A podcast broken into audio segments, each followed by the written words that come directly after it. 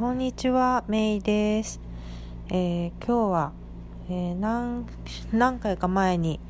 えー、あらかじめ予告していた通りロードトリップに来ています。え今日は今、えーと、1日目、え旅の1日目が終わった、え夜9時半過ぎです、え今回はね時差のない旅なのでえー、子供たちはねもうすでに寝ています。そう本当はね一人旅の予定だったんだけど家族も一緒に来たいということだったので家族で来ています。今日はなんだかんだ言って朝9時頃、えー、家を出発して、えー、ね、あの車で北に、え向かったんですけどさすがにねあのこういう時期なのでまあ、平日っていうのもあったかもしれないですけどね。でもやっぱり普段よりもやっぱり通勤してる人が少ないので全然交通量が違いますね。これはすごかった。大体やっぱり LA に行くのも結構ね混んでたりすることが多いんですけど今回は、えー、すんなり、えー、でしたね。うん。でまず最初はねあの、まあ、ま何回も行ったことあるところなんだけど、えー、また行こうってことで、えーとまあ、LA の、まあ、いわゆる高級住宅地ですよね。パロス・バルデスっていうところにあるウェイヒュア・チャペルに行ってきましたけど、えーとまあ、そのチャペル自体はクローズしてたのでちょうどそこが、もう海の目の前で、まあ、すごく綺麗なところなんですね。なんかこうなんだろう。なんか風水的にも良さそうなというかあのもうほんと目の前は全部海でしかもその海もこう荒れてる海じゃなくていつもこう静かな海こう波が立ってない感じの海なんですよね。うん、でまあ大きい素敵なお家がたくさん建ってるところでそこでねちょっとあの歩いたりしてね写真撮ったりして休憩してちなみにそこはねもう海の目の前にゴルフコースがあるんですけどトランプの例のうちのうちのというかアメリカのね大統領の、えー、トランプさんのゴルフコースがありました、うん、でお昼はね何食べようかって言ってたんだけど、まあ、せっかくあの LA まで行くんだからやっぱり美味しいお日本のご飯をっていうことでねえー、山屋っていうお店があるんです。えーと、名前の通りねあの明太子の山屋がやっている会社というかレストランでメインはねあの宮崎牛なんですよ焼肉なんだけども、まあ、ランチっていうことであの焼肉弁当とかねあとカルビスチュー弁当みたいなものをあと唐揚げの弁当子供用ね、まあ、テイクアウトしてあの近くにある公園でねあの何敷物を敷いて、えー、ちょっとピクニックっぽくもうほんとコロナが始まってこればっかりやってるんですけどね、えー、もうあたかも、えー、そこに住んでいる人かのように、えピクニックをしながらお昼を食べました。プラスねやっぱりせっかく山に行ったんだからっていうので明太とイカ明太も買ってね一緒に食べて大満足ですね。やっぱり美味しい。うん。でねそうあの、今回やっぱりその、まあ、コロナまだね解決してるわけじゃないしっていうので、まあ、今年は旅行はもうなしかなとかって思ってたんですけどでもやっぱり、まあ、行きたいっていうので来てね。でもやっぱりその自分たちの中でルールをしっかり定めることが大事だと思うんですよね。どこまでそのリスクを取れるか。でまあ今回、まあ、まあホテルはね仕方なくまとまるんですけどあのスプレーを持ってきてねあちこちね子供が触りそうなとことか全部シューってして。うん。で、ね、あとはやっぱり私たちの場合はあのレストランでは食事をしない、うん、っていうのがやっぱりそのもうルールとしてあるんですよね。だから、えー、食べ物はテイクアウトしてまああのそういう公園みたいなところで食べたりとか、えーと、あとはホテルのお部屋で食べたりとかね、まあ、そういうふうに自分たちでルールを決めてやってます。うん、それで、えー、次はね、えーと、ご飯食べた後はサンタバーバラに行ってサンタバーバラもね以前行ったことあったんですけど、えーと、今回はね子供連れで初めて行きました。うん、そして、サンタバーバラそうそれでねそうサンタバーバラ行ったことあったんだけどなんかそのサンタバーバラに行くまでの道がねやっぱり私が個人的に好きでやっぱりサンディエゴから出発して LA までってすごい家もたくさんあって車もたくさんなんだけど LA を越えてもっと北に行くとちょっとこう落ち着くんですよね。田舎になるというか家とかあんまり見えなくなるしこう緑が緑の感じが変わってきて緑が増えるし、まあ、その緑の感じも変わってきてそれからまあさらにこう海がねこう左側にこう180バーンみたいなところとかも結構あったりしてすごい綺麗なんですよね。うん、でそのサンタバーバラに向かう途中の車内なんですけどあの U2 っていうバンドありますよね U2 のあのカリフォルニアっていう音楽があるんですけどその歌をかけながらその歌始まりがこうサンタババラサンタババラって言うんですよね。だからサンタババラに向かう途中はその歌をかけて子供たちも知ってるんで一緒に歌ったりとかしてでそれからなんかこうカリフォルニアの名前のついた歌をねどんどんかけてホテルカリフォルニアとかねカリフォルニアドリーミングとか、まあ、それからだんだんこう夏メロみたいなこう昔の洋楽のねこう何て言うんだったっけ？なんかそのグループソングみたいなやつ、うん、そういうのをかけながらね、えー、歌いながら、えー、向かいましたね。でね結構その農業がやっぱ盛んみたいなんですよね。で調べたらねあのサンタバーバラとかその周辺はストロベリーあのいちごとかあとはやっぱりワインですね。だからブドウ畑がもう一面ブドウ畑みたいな感じだったんですよ。なんかそれもまあ綺麗それがもう綺麗に並んでてね素晴らしいなって思ったんですけどね。でやっぱりなんかこうどんどん田舎に入っていくにつれてこうアジア人の割合でやっぱりかなり減ってくるんですよね。だから私そういう農業とかが増えてきてっていうのでやっぱりこうサンディエゴって、まあ、カリフォルニアの中でもやっぱり特殊な場所というかねカリフォルニアって聞くとやっぱりこうアメリカの中でもこう先端ね先鋭的でなんかこう先を行ってるって感じだけどそれってやっぱりそのカリフォルニアの中でも一部の大都市だけやっぱりそのなんだろう特にこう中央の辺りとかはやっぱり農業でねあのまあ賄われてたりとかあんまりその人種もこう混ざってない感じだったりとか、うん、まあいろんなカリフォルニアがあるよっていうのもね改めて確認できたかなって思いますね。うん、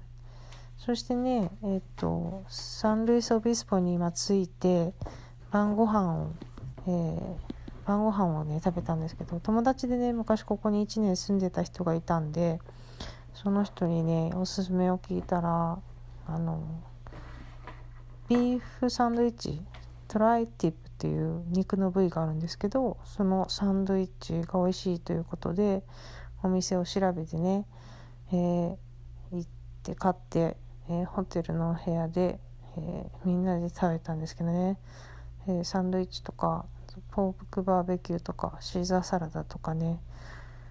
すごいやっぱり量が多くってもうお腹いっぱいになりました。うん。そうそう。まあ1日目はそんな感じでね。まあほんと久々の旅行、ね、旅行好きなのにずっと旅行に行きてなかったので、えー、嬉しいです。うん。まあ今日はそんな感じでしたということで。まだまだねえー、あまだ寝る時間じゃない、ね、普通の人の感覚から言うと寝る時間じゃないのかもしれないですけどなんかもう眠くなってきたのでこのまま寝ちゃおうかなと思ってますということで、えー、今日はこの辺で。自分らしく夢を叶えるこんばんは、メイです。今、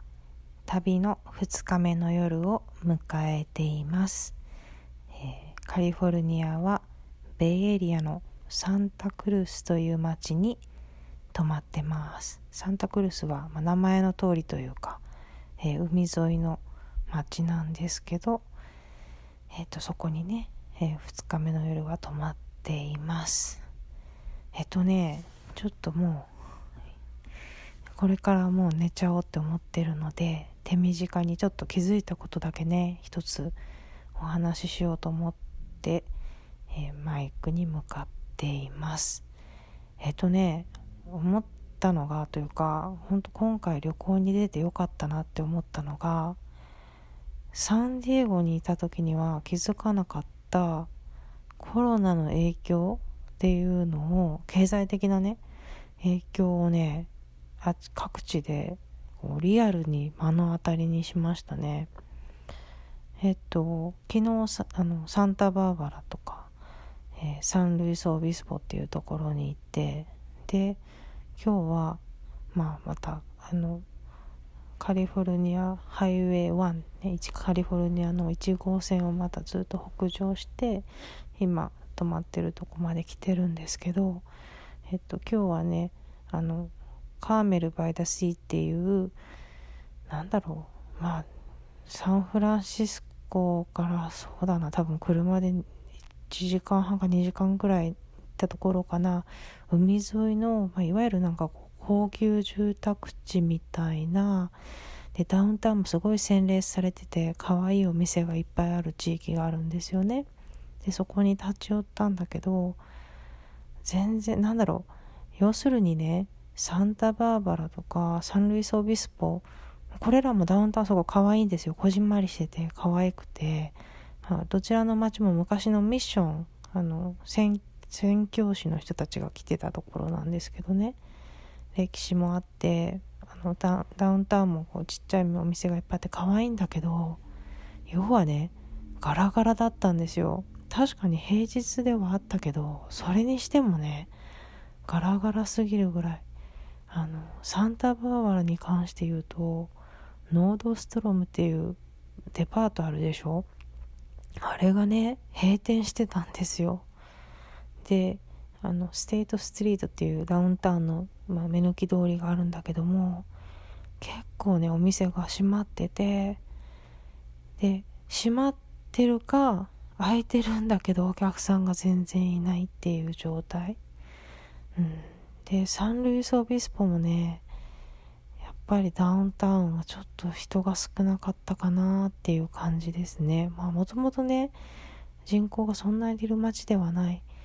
でまあやっぱこの2つに共通するとこってやっぱメインの産業が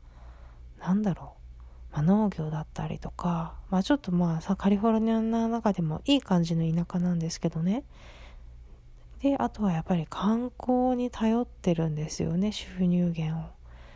でやっぱコロナがあって観光客が減ってるでしょ？それをねやっぱりもろに打撃を受けてるんだと思うんですよ。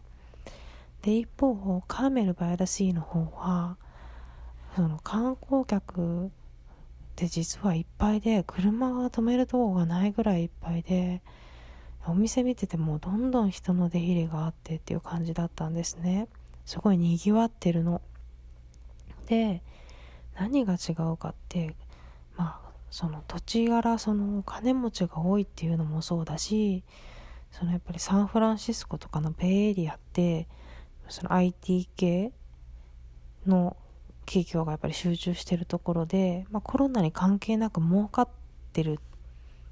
じゃないですかそういう業界って。で、まあ、そこに勤めてる人が要はそういうとこに来るわけだから、まあ、なんかこう変わりなくこうなんか潤ってるって感じでしたね。うん。これはねサンディエゴにいたら分からなかった。サンディエゴもねあのいわゆる普通なんですよね。やっぱりその観光客ももちろん多い土地だけどやっぱりロサンゼルスの次に人口が多い街なのでカリフォルニアの中で。だからまあ経済がその街の中で成り立ってるわけですよね。だからなんかそのお店が閉まったりっていうのはあんまり見ないわけですよ現実、まあ、だからそれなりにコロナがあってもそれなりに普通に生活をしてるって感じだったから今回ねサンディエゴの外に出てみてこの地域差がすごいあるんだなっていうのをね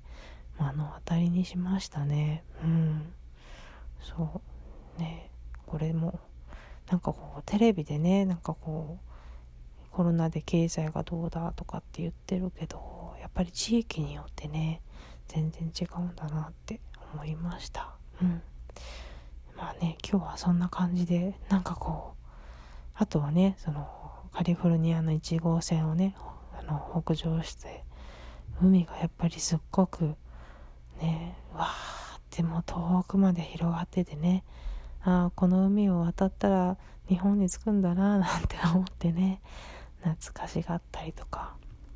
であとはやっぱり北に向かうにつれてグリーンが濃くなるんですよね。やっぱり南カリフォルニアって砂漠っていうかねそんなにグリーンが多くない。どっちかねそのパームツリーみたいなあのヤシの木みたいなのいっぱいあるんだけどもやっぱりこのあの北カリフォルニアとかいうね、ま、中央カリフォルニアというべきか北に行くにつれて緑がね濃くなってやっぱり綺麗ですね。癒されますね。うん。そういうのとかね。あとやっぱこうのどかなカリフォルニアなんかこう牛がいたりとかそういう時期もやっぱいっぱいあるんですよね。海沿いであっても。海沿いなんだけど羊を羊じゃないや牛とか馬を放牧してる地域っていうのがあってぱそねカリフォルニアって多様だなってやっぱり思いますしね。うん。なんかそんなわけで、えー、旅を充実、えー、楽しくね過ごしています。ということで、えー、2日目のご報告はこの辺で終わりにしようと思います。じゃあおやすみなさい。自分らしく夢を叶える。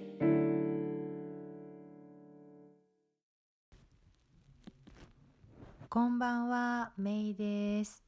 えー、カリフォルニアの旅、えー、4日目の夜を迎えています。えー、本来ならね、3日目の夜に、えお話をしようと思ってたんですけど、え昨日は、えそのまま寝てしまって、え収録をしないままだったので、代わりにというか、え4日目の夜に、えー、マイクに向かっています。えー、3日目ですね、昨日、えー、サンタクルスを朝出発して、え、サクラメント、カリフォルニア州の首都が、州都がある町なんですけど、え、そこに立ち寄って、え、友達と少しね、立ち話をして、で、え、友達が車で、その、州の、えー、なんて言うんですか？ビルディングがあるんですよね。えー、その建物まで車であの先導してくれて、で、そこで写真も、家族写真をね、撮ってくれて、で、ほんとブリーフリーっていう、ちょっとだけ、うん、話して、えー、すぐお別れしちゃったんですけど、えー、それから、えー、ヨセミテごめんなさい。ヨセミテじゃなくて、えー、レイクタホに行ってきました。レイクタホ初めてだったんですけど、よかったですね。あの、ビッグベアっていうまた別のあの湖があるところがカリフォルニアにはあるんですけど、まあ、それをかなりもっと大きくしたような感じで、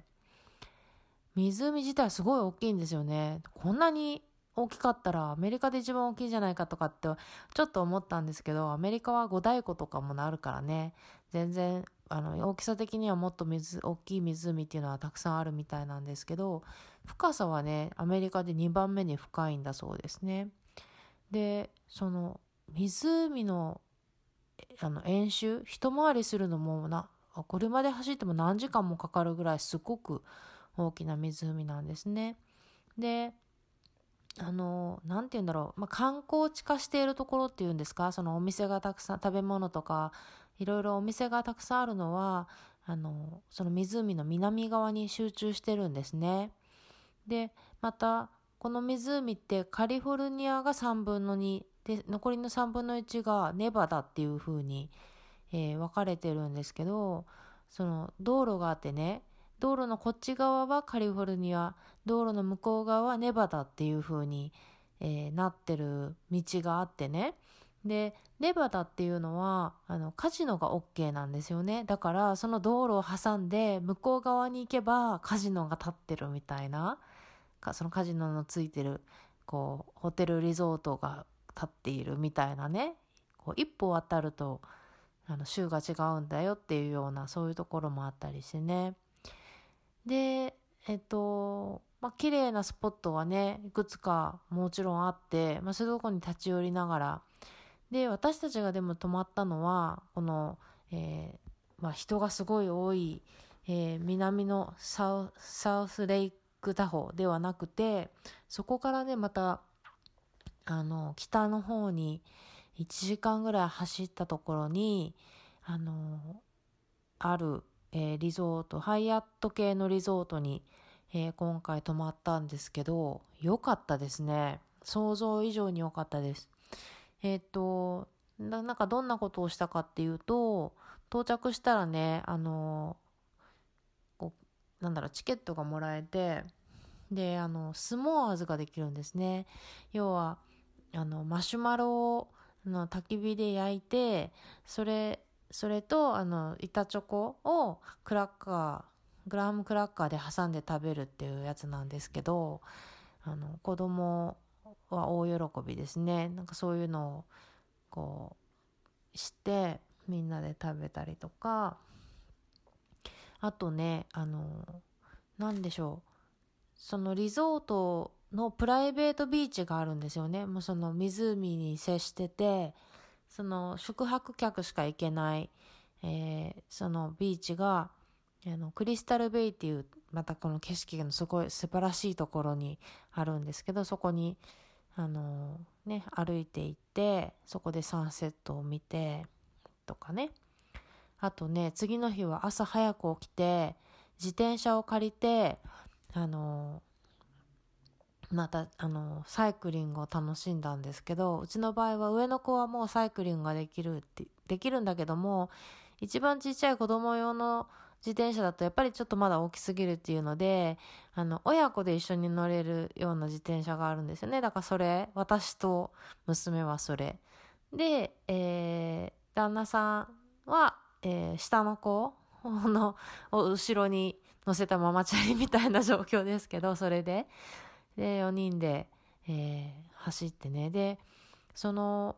ハイアットが立ってる地域って、もう他のその、他の、なんだろう、建物っていうのが、要は、その、ビリオネアたちの別荘のヴィラなんですよね。その、その通りなんですよ。まさにその、えー、リゾートが建ってるのが。だからサイクリングをすると、本当ね、この10月の、あの、一番この紅葉の綺麗な時期ですね。だから、まあ、緑の高い木もありつつ、黄色とか赤とか、いろんな色に変わってる木をこう楽し、木の色とかを楽しみながら、またその、なんかその、こう、湖の湖畔に、のね、こう、に光が反射する様子とかも楽しみつつ、で、またそこに立っている、この、なんかこう山にふさわしいね、こう、なんだろう、グリーン系の屋根と、なんかこう茶色系の、こう、なんだろう、壁っていう、こう、別荘の数々をね、わあ、このお家も素敵だな、ここの別荘もいいなってこう見ながらね、こうサイクリングをしたんですよ。ね、すごく良かったです。また行きたいなって思いました。うん。ちなみにね、ちょうど、あの、今こう、旅してるえー、州っていうのは、えー、ちょうどカリフォルニアはね、あの、サンターナって言って熱風が吹いてる時期なんですよ。10月なのに結構暑くて、サンディエゴなんかでも30度を超える、えー、ような、えー、天気だったんですけど、ちょうどね、それを逃れるように、えー、レイクタホに行ってたので、で、レイクタホは逆に、お昼間はに、あの、18度ぐらいですごく気持ちいいんだけども、夜は0度。ね、まあ夜はね、あの別にそのリゾートで寝るだけだからいいんだけども、やっぱりその朝晩は結構冷えるっていうのでね、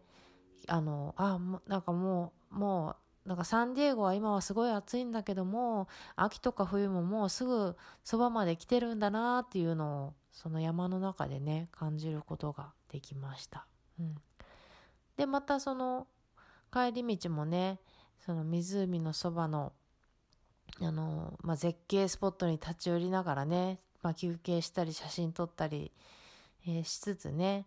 で、今度は、まあ少しずつ、あの、レイクダオっていうのはサンディエゴから直接走ってしまうと9時間ぐらいかかるんですよ。だから、最終日に1日でそれを走ってしまうとやっぱり結構ね、ドライバーが疲れてしまうので、えー、ちょっとね、えー、4日目の夜は、えー、なんだろう、もうちょっと南の方に移動しておこうっていうので、えー、今はフレズノの近くの、え、クロービスという町に泊まってます。うん。ここはね、本当はあの、なんだろう、ヨセミテとか、あと、セコイアナショナルパークとかそういうまあいろいろねまだいっぱい綺麗な国立公園があるんだけどもそこのまあ玄関口みたいな街なんですよね。なんだけどもあのヨセミテの方はねあの予約制になっていてあの入る人をね制限していたりだとかあとセコイアの方も今やっぱり山火事の影響でねやっぱり煙がすごいっていうのでまあ、ほとんどの地域が今クローズされてるっていうのでね、まあ、今回は行かないんですけど、まあ、そういう玄関口のフレズノの近くに、えー、泊まってるんですね。で、レイクタホからここに来るまでの道が、えー、ハイウェイ99、99号線っていうのでね、ここがね、結構なんだろう、なんまあ、まっすぐな道で田舎道、田舎道って田舎道を心配してたけど、結構普通のハイウェイって感じで、まあその走る分には全然問題ないんですけど、なんだろう。要するにこう、カリ、ザ・カリフォルニアってこういうことかっていうのが分かったんですよね。要は、あの、なんだろう。ぶどう畑がもうずっと続いてたりとか、かと思えば今度はオレンジとか、それとかこう、あとアーモンドとか、この木は何だろうとか、この、作物は何だろうみたいなのを考えながら、うん、とかね、あと、あ、牛がいっぱいとか、あ、今度は羊だねとか、馬だねとか、で、あ、この工場はあのミルクを、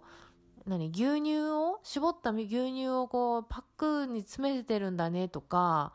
あ、ここはあの、何こう、タンジェリンって言うんですか？ちっちゃいみかん？あ、だねとか、いろんな工場みたいなのもあってね。なんかそういうこう、カリフォルニアってのこう作物とか農作物とかなんかその生産してるものがこう一目で見れるようなそういうあの道路だったんですよ。なんですごく面白かったです。あの、すごいね、まあ、田舎ばっかりなんだけども、でもなんかこうちっちゃい町が、まあ、ちょくちょく出てくるから、まあね、子供にもいいというか、こうトイレ休憩とかも、まあ、なんとかしやすいというかね。